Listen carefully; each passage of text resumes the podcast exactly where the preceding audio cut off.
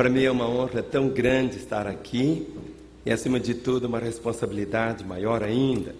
Que Deus me conceda a graça. Nós acabamos de orar cantando: Conhecer-te, eu quero mais. E conhecer Jesus é uma aventura, ou seja, cada dia ficamos mais apaixonados por Ele. Quando eu era pequeno, eu fazia uma coisa que com certeza você fez quando era pequeno, era exatamente tomar um vidro, deixar a luz da vela escurecê-lo e ficar olhando para o sol. Mas algumas vezes eu tirava aquilo e ficava olhando para o sol, e eu fechava os olhos, e quando eu fechava era uma delícia, porque eu continuava vendo o sol.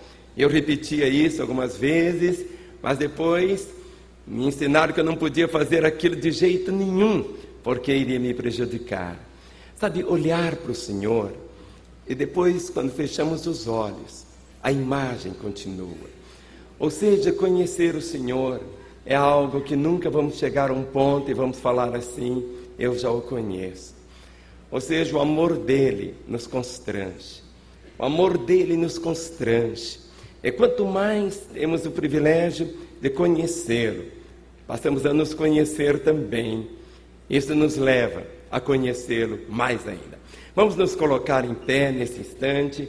Eu gostaria, antes de ler a palavra, você fizesse algo tão gostoso. Perto de você tem uma pessoa maravilhosa e você vai dar um abraço nessa pessoa. Se você está ao lado da sua esposa, dê um beijo estalado nela. É algo. Ah, somos crentes, é tão bom. Somos a família de Deus. Temos o privilégio de vivermos para o Senhor, para o reino dele e para a glória dele. Aleluia! Glória a Deus. Amém, amém, amém, amém. Eu queria que você tomasse agora a sua Bíblia. Levante a sua Bíblia mais alto que você puder. Pode levantá-la bem alto, bem alto, bem alto mesmo. Seu irmão que está aí pertinho de você está sem a Bíblia, Deixe ele pegar na beiradinha da sua Bíblia. Isso. Olhe para a pontinha da sua Bíblia, hein? Olhe bem na pontinha dela e diga assim: Esta é a minha Bíblia. Eu sou o que ela diz que eu sou. Eu tenho o que ela diz que eu tenho. Eu posso fazer o que ela diz que eu posso fazer. Hoje eu serei tocado pela palavra de Deus. Eu audaciosamente confesso que a minha mente está alerta, meu coração está receptivo. Eu nunca mais serei o mesmo. Eu estou pronto para receber a incorruptível, a indestrutível, sempre viva semente da palavra de Deus eu nunca mais serei o mesmo. Nunca, nunca, nunca, no nome de Jesus. Amém. Pai, temos declarado o poder da tua palavra. Que nesta noite, Senhor, mais uma vez, a tua graça seja tão abundante sobre todos nós. Que a imagem do Senhor, ó Deus, todo o teu sonho, todo o teu propósito, possa se tornar realidade em nossas vidas. Conceda ao pregador sabedoria, conceda-lhe graça, mas acima de tudo, a unção do Senhor, em nome de Jesus. Amém. Vamos assentar, queridos. Não deve existir um momento sequer que a palavra de Deus não nos transforme. A Escritura diz que nós somos transformados de glória em glória na imagem do Senhor. E o sonho de Deus continua sendo o mesmo. Deus sempre quis uma família, uma grande família, mas onde todos os seus filhos pudessem ser semelhantes ao seu próprio filho Jesus Cristo. A nossa fé, ela não é uma religião. A nossa fé é um relacionamento. Todas as religiões têm adeptos. O cristianismo não tem adeptos, todos. O espiritismo é formado por adeptos, o islamismo, todas as religiões têm adeptos, mas a fé cristã não. A fé cristã, a pessoa precisa passar por uma experiência tão profunda, tão radical, que é chamada até um novo nascimento. Quando os olhos são abertos, para poder contemplar a realidade do amor do Senhor ali no Calvário. Quando a pessoa nasce de novo, explode dentro dela essa nova natureza, e ela precisa saber quem ela é em Cristo Jesus. Quem é o Senhor? Mas Jesus, ele não é para ser estudado. É triste que muitas vezes as pessoas o estudam, mas Jesus veio para ser amado, para ser adorado, para ser seguido. Uma pessoa que teve a graça de gerar Jesus, Maria. Durante nove meses, aquele bebê esteve ali no seu ventre. Mas, por incrível, ela perdeu Jesus. Ela perdeu sem saber que tinha perdido. E ela perdeu no lugar menos provável de perdê-lo. Foi exatamente no templo, nas coisas de Deus. Quando nós temos uma compreensão um pouco diferente de quem é o Senhor, não motivo de estudo, mas motivo de amá-lo, de querê-lo e de conhecê-lo através das Escrituras. Os nossos olhos começam a chorar, o nosso coração bate num ritmo de tanto amor, nosso coração só passa a dizer: Jesus. E com Maria, com José, caminharam um dia inteiro sem Jesus, sem saber que tinham perdido Jesus. Esse é um desastre tão grande. Quando as pessoas acham que tem o Senhor, mas ele ficou para trás. Ficou. Ela teve que voltar um dia inteiro procurou um dia inteiro e o achou onde ela o deixou. Foi exatamente ali no templo. Caminhar com o Senhor, conhecê-lo. Nós acabamos de contar. Conhecê-lo, eu quero mais. Conhecer, eu quero mais. Conhecer. Conhecer o Senhor. E conhecer de uma maneira como Deus deseja que todos nós venhamos conhecê-lo. Não como um conjunto de doutrina, mas o nosso relacionamento com Ele. Muitas vezes nós nos perdemos no ministério, achando tantas coisas e tudo que é necessário. É como Maria, aparentemente ficar apenas aos pés dele, escolhendo a melhor parte, nos deleitando nele. O trabalho é trabalho, mas o Senhor é a razão de tudo na nossa vida. Nós podemos fazer tantas coisas e não fazê-las para o Senhor, mas quando nós escolhemos o Senhor como tudo, aí passa a ser realmente o propósito do Senhor. Ele passa a ser cumprido na nossa vida. Hoje, eu quero orar com os irmãos e queria que você abrisse comigo em Efésios capítulo 1, a partir do versículo 15, Paulo faz uma oração. Efésios capítulo 1, verso 15 diz: Por isso também eu, tendo ouvido a fé que há entre vós no Senhor Jesus e o amor para com todos os santos, não cesso de dar graças por vós, fazendo menção de vós nas minhas orações, para que o Deus de nosso Senhor Jesus Cristo, Pai da glória, vos conceda espírito de sabedoria e de revelação no pleno conhecimento dele.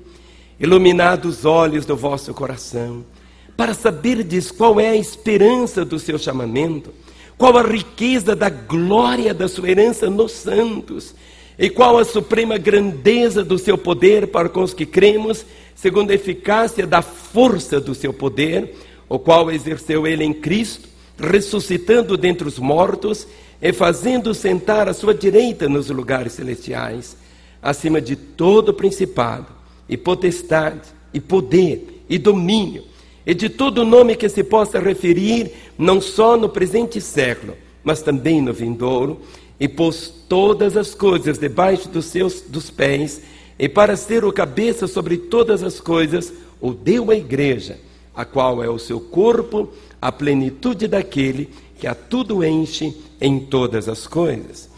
No versículo 17, o clamor dele é este: para que Deus de nosso Senhor Jesus Cristo, o Pai da glória, vos conceda espírito de sabedoria e de revelação no pleno conhecimento dele. Conhecer o Senhor. Conhecer não a história, mas a intimidade com ele. Deus, ele fez algo antes que tudo existisse, antes que qualquer coisa fosse criada.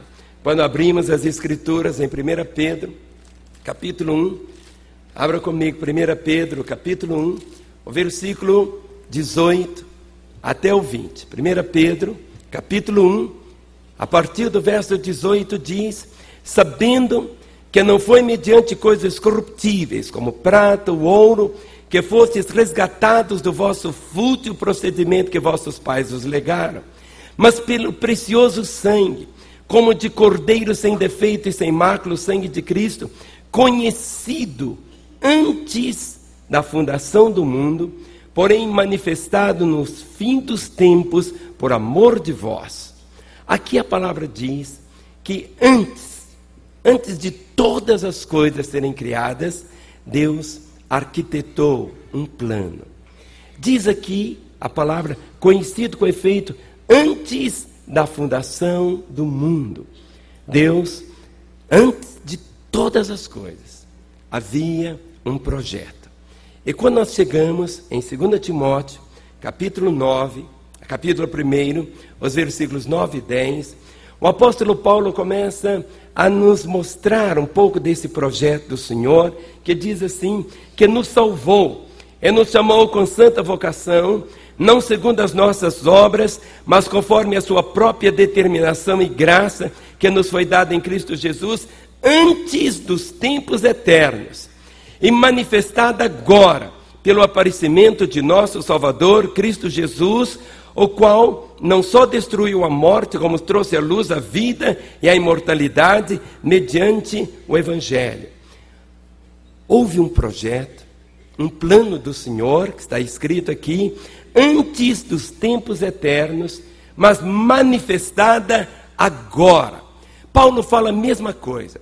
Ou seja, Deus fez um plano, um projeto, e ele foi, esse projeto foi tão poderoso que Deus o escondeu. Foi como se Deus tivesse feito um embrulho com ele. Envolveu esse projeto numa palavra chamada mistério. Nós não gostamos muito dessa palavra mistério, porque ela tem muitas conotações, mas aqui a compreensão que o nosso coração pode ter, lendo aqui, primeira, aliás, segunda, segunda Coríntios, versículo 1. Segunda Coríntios, capítulo 1, o versículo de número 9 e 10. Acompanhe 2 Coríntios. Não é a segunda, querida, é a primeira mesmo. 1 Coríntios, capítulo 1. Diz assim a palavra, versículos, capítulos, 1 Coríntios 2, versos 9 e 10. A Escritura diz: mas falamos a sabedoria de Deus em mistério, outrora oculta, a qual Deus preordenou desde a eternidade para nossa glória.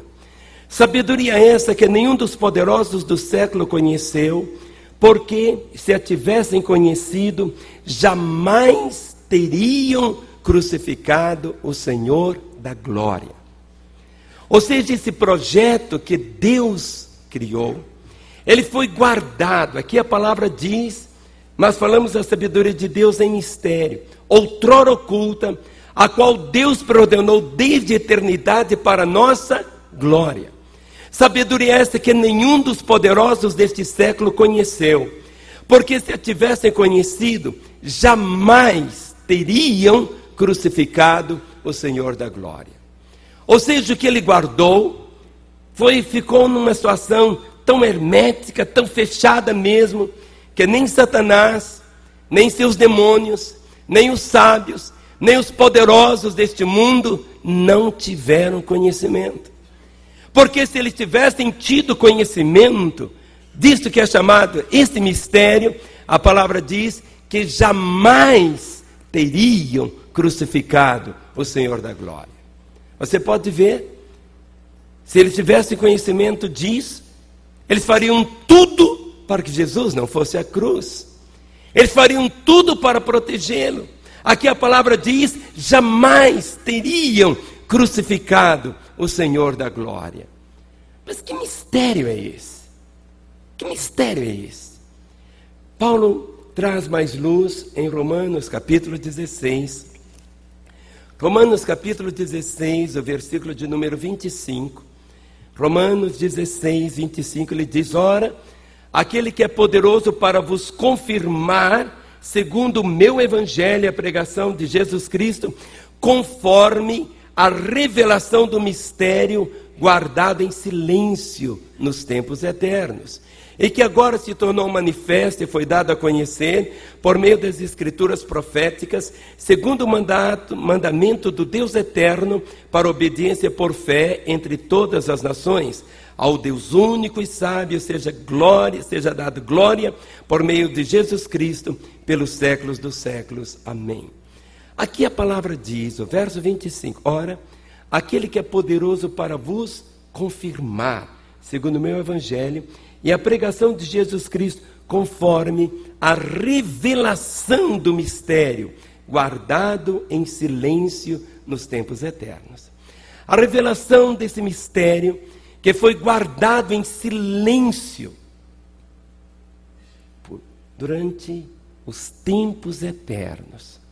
A revelação dele traz algo para o coração do fiel, que é a confirmação. A confirmação. Quando começamos a ler e começamos a ter os nossos olhos abertos para entender, nós sabemos que esse mistério ele foi guardado em segredo até depois da crucificação do Senhor Jesus. Quando chegamos em Efésios, nós começamos a perceber que Paulo começa a trazer tanta luz a respeito dele. Efésios capítulo 1. Efésios capítulo 1, o versículo 9 e 10 dizem assim: Desvendando-nos o mistério da sua vontade, segundo o seu beneplácito que propusera em Cristo, de fazer convergir nele, na dispensação da plenitude dos tempos, todas as coisas, tanto as dos céus como as da terra mas ele começa no 9 afirmando: desvendando-nos o mistério da sua vontade. Em Efésios capítulo 5, nós encontramos aqui, muitas vezes, tomamos esse texto apenas para falar da relação marido e mulher, mas há muito mais do que isso. Nós lemos assim no verso 28, Efésios 5, 28. Assim também os maridos devem amar a sua própria mulher como ao próprio corpo. Quem ama a esposa, a si mesmo se ama, porque ninguém jamais odiou a própria carne, antes alimenta e dela cuida, como também Cristo faz com a igreja, porque somos membros do seu corpo. O verso 32 e 33 dizem assim: Grande é esse mistério. Mas ele não está falando entre marido e mulher, ele está trazendo a revelação desse mistério. Grande é esse mistério, mas eu me refiro a Cristo e à igreja. Paulo está dizendo que o marido e a mulher, os dois passam a ser um só. O casamento não é a soma de um mais um, um mais um é igual a dois. Mas sim multiplicar um multiplicado por um continua sendo um. Mas a luz começa a brotar aqui, a revelação desse mistério que foi guardado com tanto carinho. Mas chegamos agora em Colossenses, que é exatamente o texto o livro de toda esta conferência. Em Colossenses, capítulo 1, a partir do versículo 24. Colossenses, capítulo 1, verso 24 diz: Agora me regozijo dos meus sofrimentos por vós e preencho o que resta das aflições de Cristo na minha carne, a favor do seu corpo, que é a igreja, da qual me tornei ministro de acordo com a dispensação da parte de Deus, que me foi confiada a vosso favor, para dar pleno cumprimento à palavra de Deus. Olha o verso 26. O mistério que estiver oculto dos séculos e das gerações. O mistério que estiver oculto dos séculos e das gerações.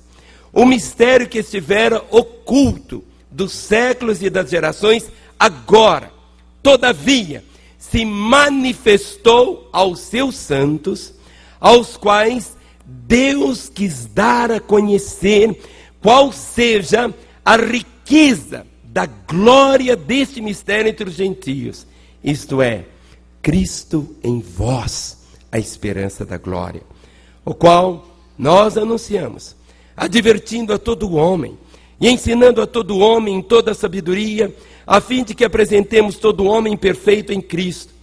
Para isso é que eu também me afadigo, esforçando-me o mais possível, segundo a sua eficácia, que opera eficientemente em mim. No verso 27, o mistério que estiver oculto dos séculos, das gerações. Satanás, seus demônios, os sábios, os teólogos, todos, por mais que prescutassem, Deus havia fechado, guardado em mistério. Agora, todavia, se manifestou aos seus santos, aos quais Deus quis dar a conhecer qual seja a riqueza da glória desse mistério, isto é, Cristo, Cristo em nós, a esperança da glória. Deus tinha um filho. E nós sempre dizemos, vamos falar João 3,16, porque Deus amou o mundo de tal maneira que deu seu Filho unigênito, para que todo aquele que nele crê não pereça, mas tenha a vida eterna.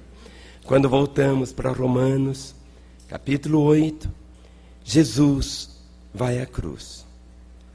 Se dá por nós ali como filho unigênito de Deus. Jesus é sepultado como filho unigênito de Deus. Mas algo tão glorioso que ninguém podia imaginar que tal coisa aconteceria. Que quando o Senhor ressuscita, ele não ressuscita mais como filho unigênito de Deus, mas como filho agora primogênito.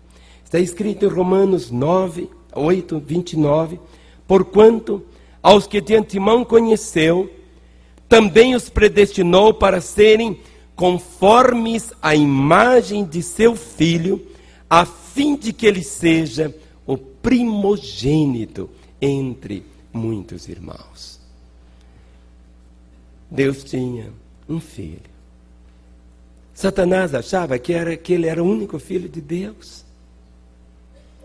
Os homens todos assim pensavam. E de fato ele era. Quando ele vai à cruz, morre, com certeza, pelo fato desse mistério estar estava oculto. A vitória, quem sabe, foi tão retumbante, vibraram com ela.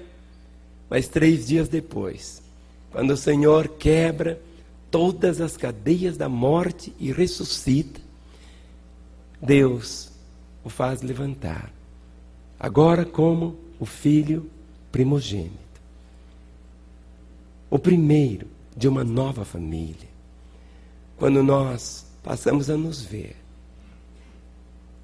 que a salvação é muito mais do que apenas a nossa não ida para o inferno.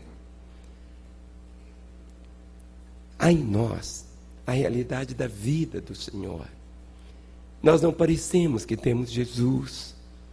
A compreensão que o nosso coração possui é exatamente essa realidade de vivermos aqui a vida do Senhor, de ter Cristo em nós, a esperança da glória. Ou seja, esta compreensão, ela nos faz compreender de um modo assim tão diferente o que seja realmente a fé. Somos seres habitados hoje. Quando alguém diz, Cristo vive em mim. Cristo vive em mim. Cristo vive em mim. E Jesus declarava isto. Paulo, antes Saulo, quando tem um encontro com o Senhor, ali no caminho de Damasco, o Senhor diz para ele: Saulo, Saulo, por que me persegues? Ele estava perseguindo os cristãos. Mas o Senhor diz: porque me persegues.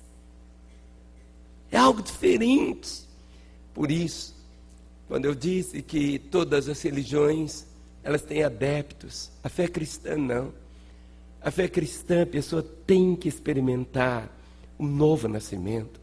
E o novo nascimento não é alguma coisa puramente intelectual, é algo que explode dentro do coração da pessoa, algo que faz com que ela possa viver aqui de um modo tão diferente. É por isso que nós podemos, o próprio Espírito Senhor traz um testemunho ao nosso coração, afirmando algo: que nós somos filhos de Deus. O Espírito Senhor, aquele que nasceu de novo, aquele que tem o Senhor nele, o Espírito Santo, testifica que ele é filho do Senhor. Cristo em nós, a esperança da glória. Queridos, como que tudo seria tão diferente tantas vezes se nós sempre pudéssemos vivenciar esta realidade.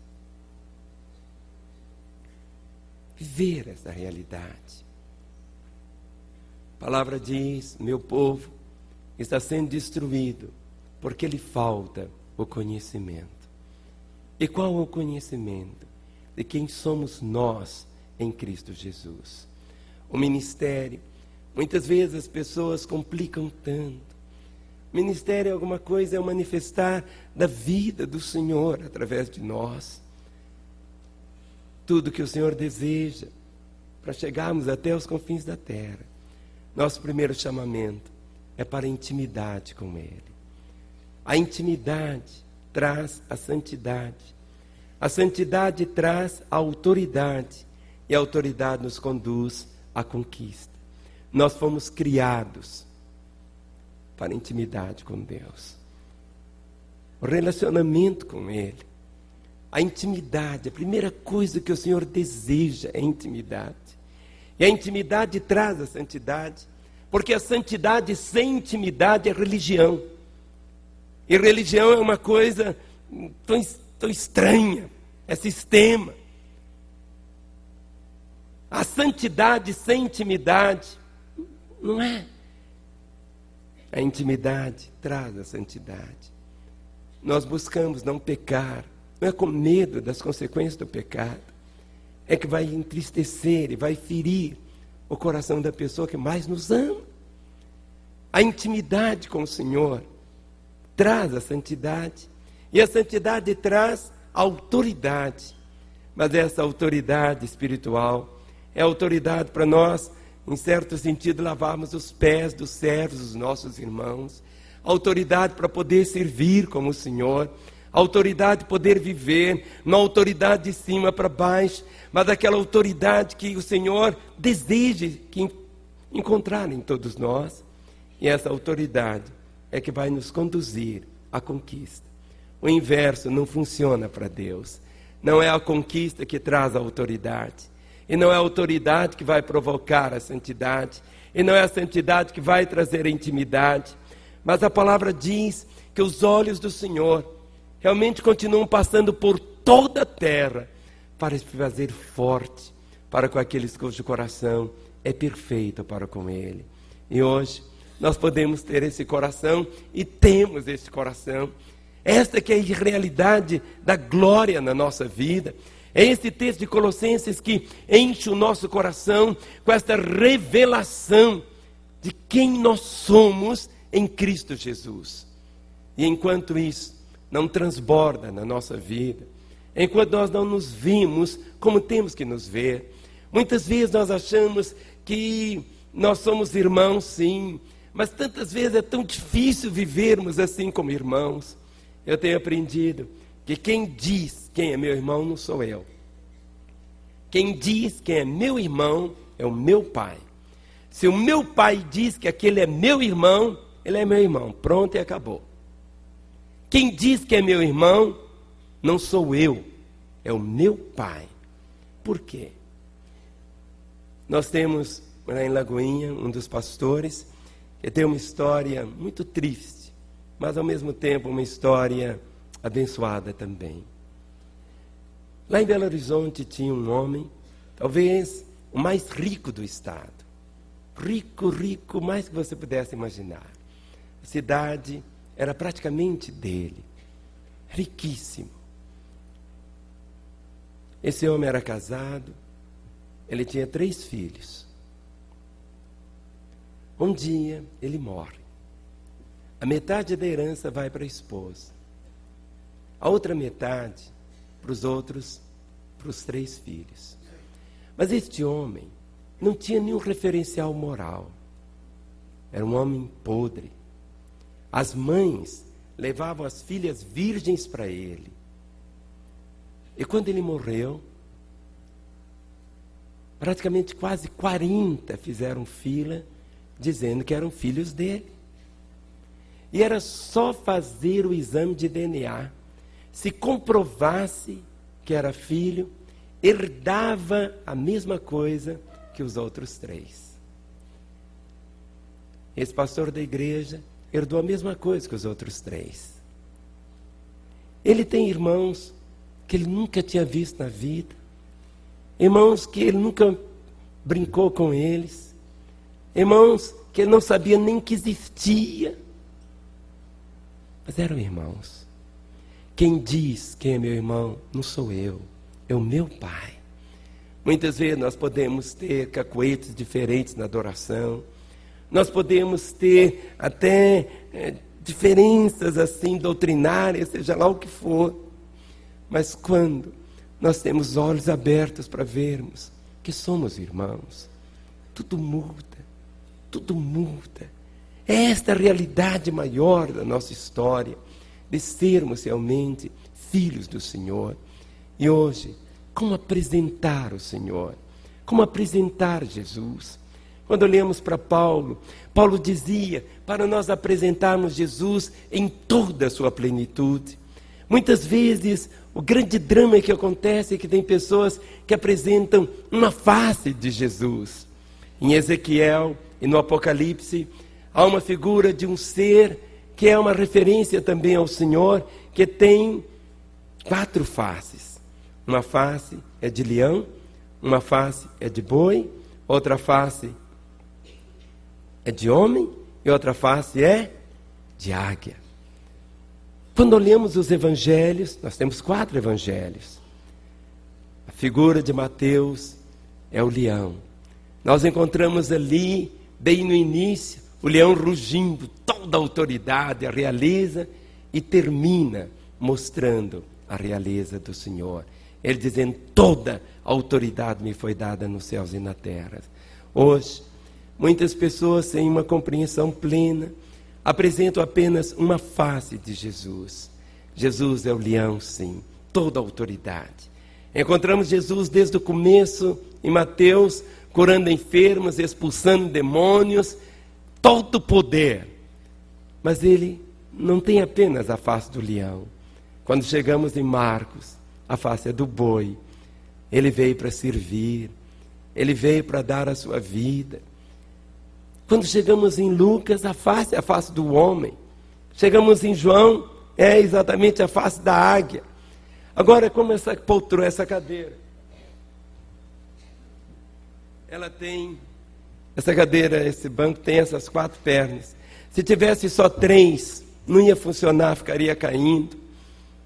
Se tivessem duas, cairia também.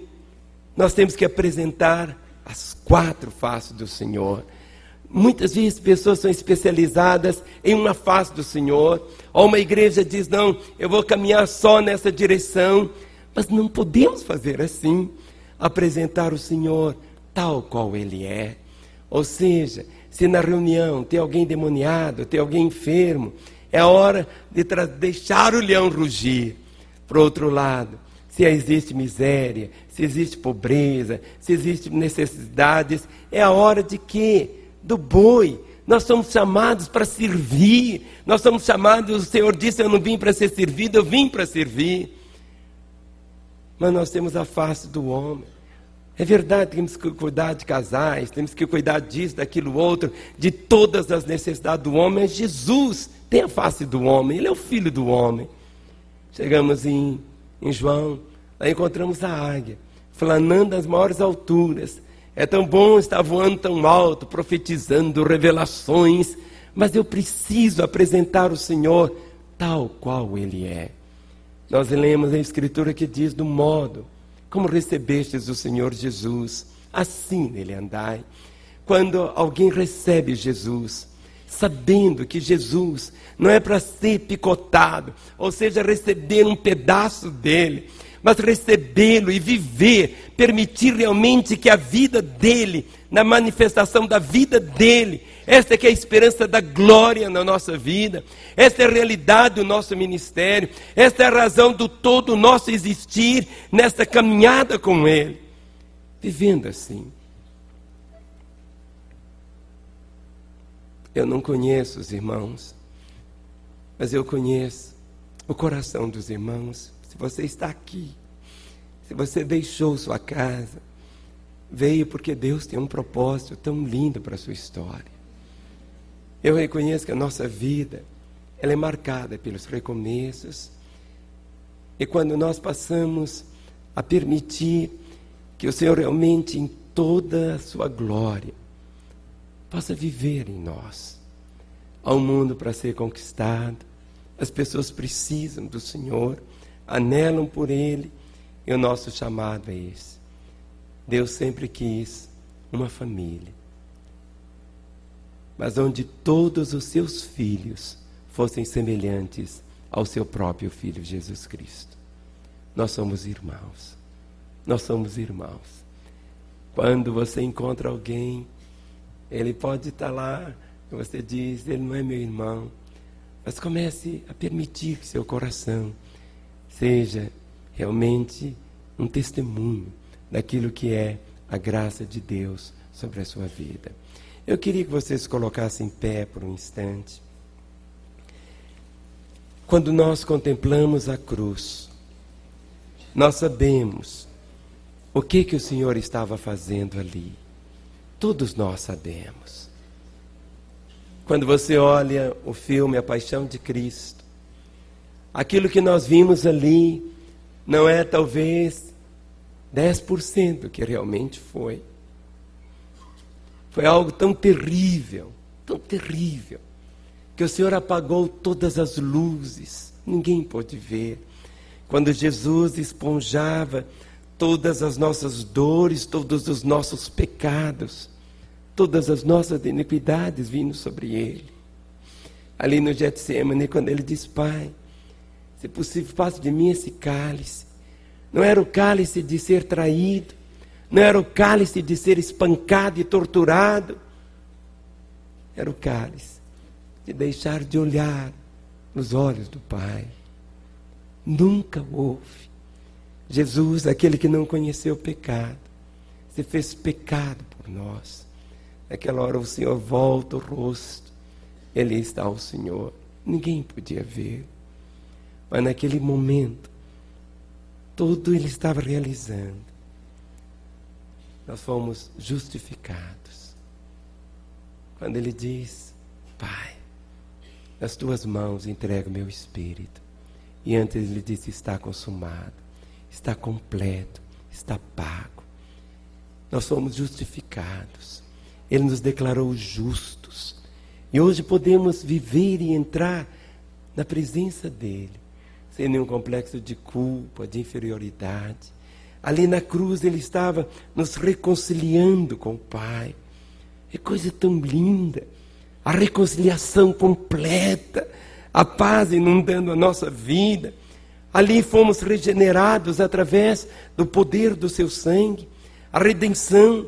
Ele escolheu nos comprar e fomos comprados pelo seu próprio sangue. Quando nós nos vemos, cada dia, do modo como o Senhor nos vê, eu valho o preço que Ele pagou por mim. Quantas vezes, quando não há essa compreensão, nós achamos assim: ah, Deus tem filhos prediletos, Ele pagou mais pelo outro que por mim. Não, o preço foi o mesmo ali na cruz. A redenção plena, total. Ali a identificação. Quando cremos que quando ele morreu, morremos com ele.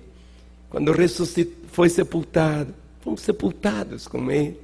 Quando ele ressuscita, ressuscitamos com ele. Essas palavrinhas teológicas que todos nós conhecemos, santificação, glorificação, todos os benefícios da cruz, ao momento de tirá-la realmente dos livros e colocá-la na nossa vida, no nosso dia a dia, e vivermos essa realidade, caminharmos com ela e sabermos realmente o quanto, mas o quanto, o quanto Deus importa. Nossa fé não é uma religião. Nossa fé é um relacionamento com o Senhor. Tudo é diferente quando nós procuramos viver assim. Dê a mão à pessoa que está aí ao seu lado. Eu queria que nesta hora, de uma maneira muito muito objetiva, mas ao mesmo tempo muito doce, conhecê-lo, eu quero mais conhecer Jesus. Nunca nós vamos chegar a um ponto de falar, eu conheço, eu conheço, mas eu estou conhecendo hoje mais do que eu conhecia ontem. Eu guardo no coração a certeza que amanhã eu conhecerei mais do que hoje. O ministério, muitas vezes as pessoas acham que é alguma coisa tão pesada é porque fazemos na nossa própria força. É quando nós fazemos por nós mesmos. É cansaço. Quando Jesus diz, meu fardo é leve. Eu sei que tem aqui tantos pastores. Quem sabe, colega, você está passando um momento tão delicado, tão complicado, não sei. Mas você tem o Senhor. E tem a graça viver a vida na nossa própria força, ninguém consegue. A vida cristã não é o meu esforço para vivê-la, mas a minha rendição ao Senhor. Quando nós dizemos, não a minha vontade, mas a tua vontade. Nós temos aprendido que murmurar significa: se eu estivesse no lugar de Deus, eu faria diferente. Se eu estivesse no lugar de Deus, eu faria diferente. Isso é murmurar. Quando nós deixamos Deus ser Deus e temos a convicção que Ele tem tudo sob o controle dele e a nossa esperança de glória. Esta é a certeza, a certeza da vida dele na nossa vida. Não apenas Paulo podia dizer: não eu mais quem vivo, mas é Cristo que vive em mim.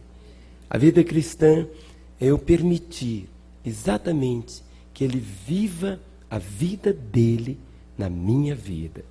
Pode parecer algo teórico, mas é tão diferente quando nós canalizamos isso para as nossas decisões, a nossa história e o que o Senhor tem. É exatamente essa vontade de tomar os seus filhos e nós podermos chegar diante dele não olhando como aquele Deus longe, afastado, mas realmente reclinarmos a cabeça no peito e podemos dizer: Abba, Pai, Paizinho. Um Deus tão perto. Um Senhor que nós podemos ter intimidade com Ele, relacionamento com Ele. Pode mil coisas estarem acontecendo lá de fora, como naquela tempestade lá que Paulo atravessou em Atos 29, 28, ele estava ali diz: O Deus a quem eu sirvo está comigo. E está muito mais que isso, está em nós. Em nós. Aquilo que Deus guardou em segredo durante um tempo, não sabemos quando. Só Ele. Só Ele. Por isso, vamos viver assim. Se você está ao lado da sua esposa, Queria que você abraçasse, orasse com ela. Ou se não, um homem abrace um homem, uma irmã, uma irmã. Esse é o momento de você agradecer o Senhor, tudo que Ele é na sua vida. Tudo, tudo. Ore por Ele. Ore um com o outro. Cristo em vós, a esperança da glória. Cristo em vós, a esperança da glória. Cristo em vós, a esperança da glória. Cristo em vós, a esperança da glória.